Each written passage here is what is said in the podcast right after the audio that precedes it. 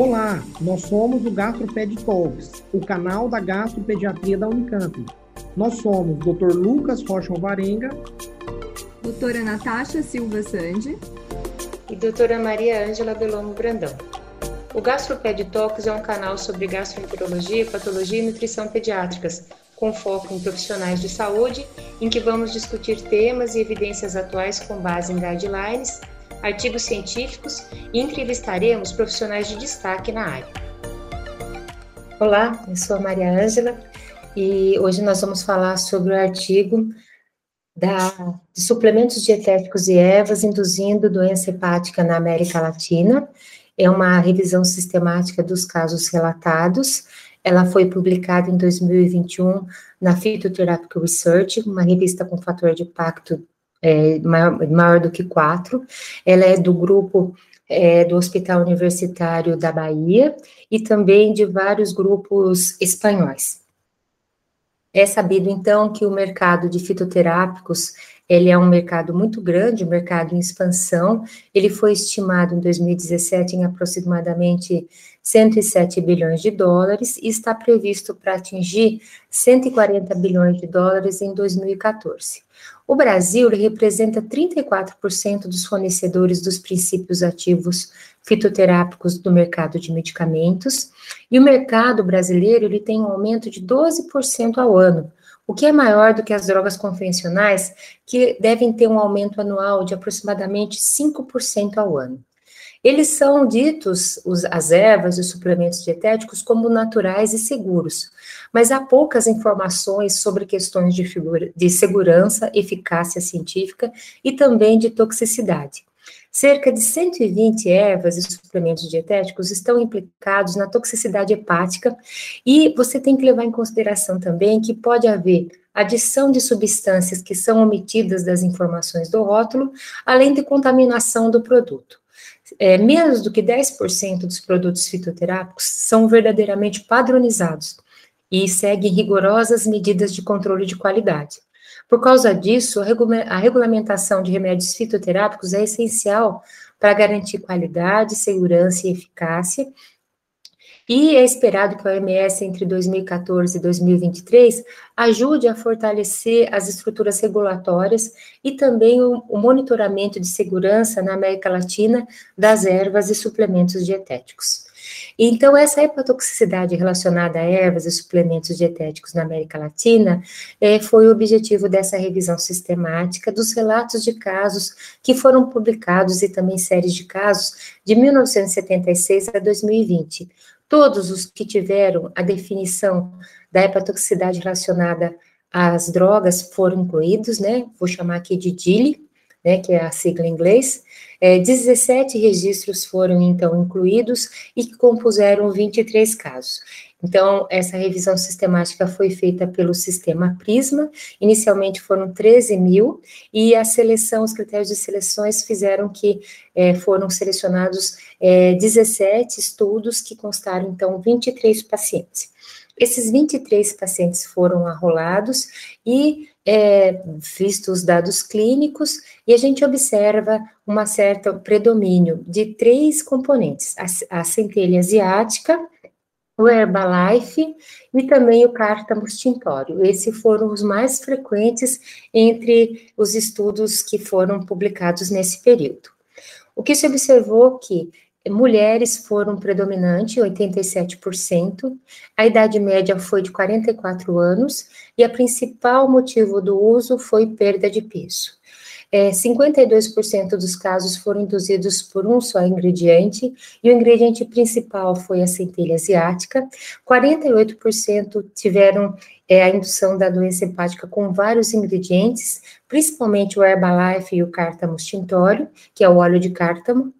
A duração média, então, do uso foi 111 dias, variou de 21 a 365 dias. A mediana do período de latência foi 81 dias, variou de 21 a 225 dias, e o motivo mais frequente que levou as pessoas a procurar um serviço médico foi a icterícia. A lesão hepática ela foi do tipo hepatocelular em oito casos, 35%, colestático em cinco casos, 22%, e misto em dois casos, 9%.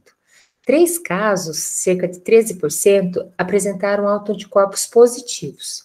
15 casos, 65%, necessitaram de internação. Cinco pacientes, 22%, desenvolveram insuficiência hepática aguda e dois morreram.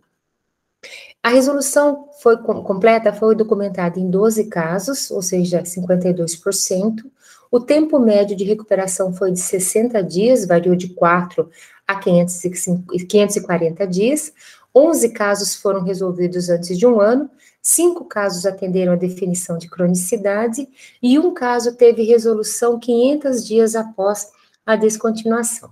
Quando comparados esse estudo da América Latina com outros estudos, tem um estudo retrospectivo da China, que foi publicado por Zhu e colaboradores em 2018, e que é, observou é, 488 casos. Lembrar que a China é muito tradicional com a sua medicina, né? E também tem uma população de 1,4 bilhão de pessoas. E a maior parte das ervas que tinham sido implicadas são é, constituintes desconhecidos. No nosso estudo, então, o mais frequente foi o Herbalife, a centelha asiática e o cártamo tintório. Comparando com estudos prospectivos espanhóis, foi 32 casos, que foi publicado em 2018, americano foi publicado em 2014 85 casos. É, é, do caso do, do, do, do, registro prospectivo espanhol, o Herbalife e a Camellia sinensis foram as, os principais achados. A proporção, então, de hospitalização e a mortalidade devido à insuficiência hepática aguda foi semelhante entre os estudos. No entanto, a, frequ a frequência do dano hepatocelular no estudo da América Latina foi menor, é, chamou atenção a frequência de reexposição, que foi maior nos casos da América Latina do que nos outros registros, e além disso, os casos crônicos representaram uma proporção maior nos casos da América Latina. Então, essa alta taxa de exposição, ela realmente chamou atenção é, e foi um novo desafio não intencional. Os produtos que são ervas e suplementos dietéticos são geralmente promovidos como sendo naturais, e, portanto, eles são percebidos como inócuos pelos consumidores e também por muitos profissionais de saúde, o que provavelmente fez com que as pessoas voltassem a consumir, ou então que elas consumissem de outra forma que elas não identificaram que pudesse ser o agente causador da hepatotoxicidade. E a gente tem uma falta de regulamentação rigorosa e não tem, assim, é, comprovação de eficácia, segurança, qualidade de um produto. Isso, para esses fabricantes desses nutracêuticos é menos fortemente fiscalizado do que na indústria farmacêutica. É, a América Latina ela possui um grande mercado de ervas, é uma parte importante da medicina tradicional. Tem algumas ervas que são bastante específicas do continente, né, como a argemona mexicana, que são endêmicos na América Latina. E, além disso, a aloe vera, camélia sinensis e algumas espécies da centelha asiática, elas estão incluídas na composição de fitoterápicos e suplementos alimentares manufaturados usados em vários países da América Latina e elas têm hepatotoxinas que já são bem conhecidas.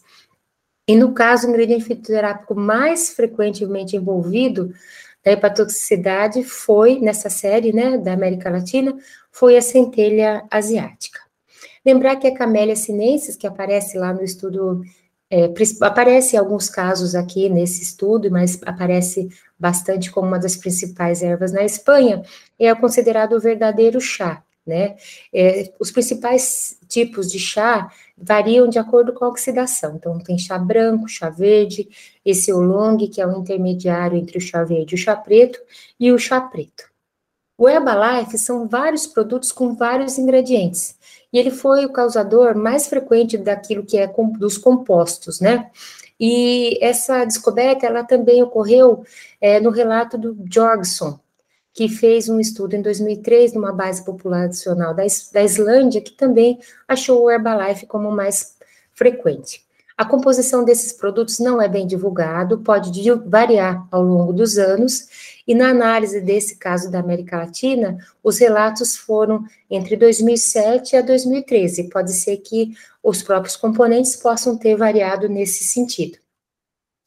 Foram relatados também na Europa outros casos relacionados à hepatite aguda associada ao ácido linoleico, que é o principal componente do óleo do cártamo tintório, usado como suplemento também de perda de peso.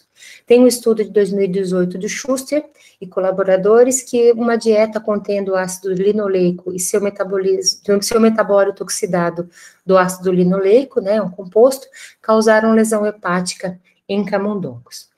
O que fica então desse estudo é que é muito importante ter o esclarecimento do conteúdo dos componentes e a concentração dos produtos. Isso é essencial para que você possa fazer a suspeita diagnóstica da DILI. São necessários dados sobre a eficácia e a segurança das ervas e os suplementos dietéticos, padronizar as formas de produção e evitar as contaminações para uma maior proteção dos pacientes que venham a utilizá-los. Muito obrigada. Obrigada por nos acompanhar. Esse foi um episódio do Gastroped Talks. Estamos no Instagram, gastroped.talks, no YouTube, Gastroped Talks Unicamp, e também na forma de podcast. Até o próximo!